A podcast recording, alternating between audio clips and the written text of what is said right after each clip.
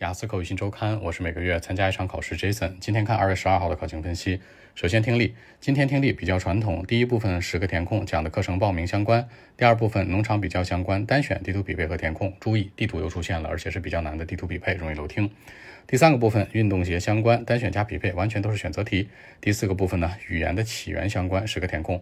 整体中规中矩。第一和第四部分各自是个填空，第二、第三部分当中几乎完全都是选择题为主。还有第二部分当中的地图匹配，大家要注意。其次呢，阅读。阅读当中呢，三篇文章，第一篇讲蒸汽船，第二篇讲太空旅行和太空建筑，第三篇讲的是博弈论。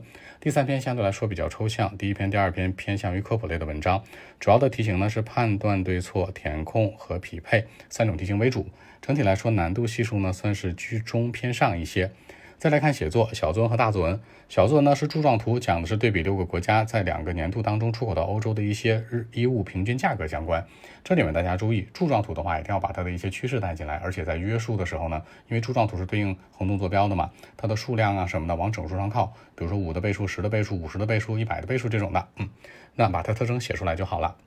其次，大作文。今天大作文是一个社会类的，说的是退休生活。原题这样说的啊，说现在很多老年人退休之后吧，他们选择花钱给他们自己，而不是存钱啊给他们孩子们。那问这事儿是 positive 还是 negative 的？大家注意一下，站在三个维度思考。首先，老年人本身，那人家的钱嘛，想怎么花怎么花，对不对？任性的，放哪个方向都行。其次呢，要注意站在金钱的角度，也就是金钱角度来讲，它会为年轻人和老年人谁会创造更多的一些价值。第三，站在社会体系来讲，就是老老年人没有这个必要去花很多钱，因为现在有很多的医疗体系制度啊，包括社会保障制度啊，所以说钱对他们来说没有重要性了。站在这三个维度去说，主流观点是什么呢？老年人应该给孩子存钱，对吧？但你别忘了，那是中国人，西方不见得是这样的。其次呢，写哪边其实都可以，这是一个开放性的题目。钱是老年人本身的，因为人家愿意给谁就给谁，看你自身的一个倾向，写哪边都行。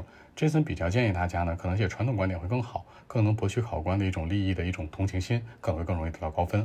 因为今天是在考场录制，难免有些噪音，大家不要介意。如果有更多问题，可以找到微信 b 一七六九三九一零七。好，就是这样。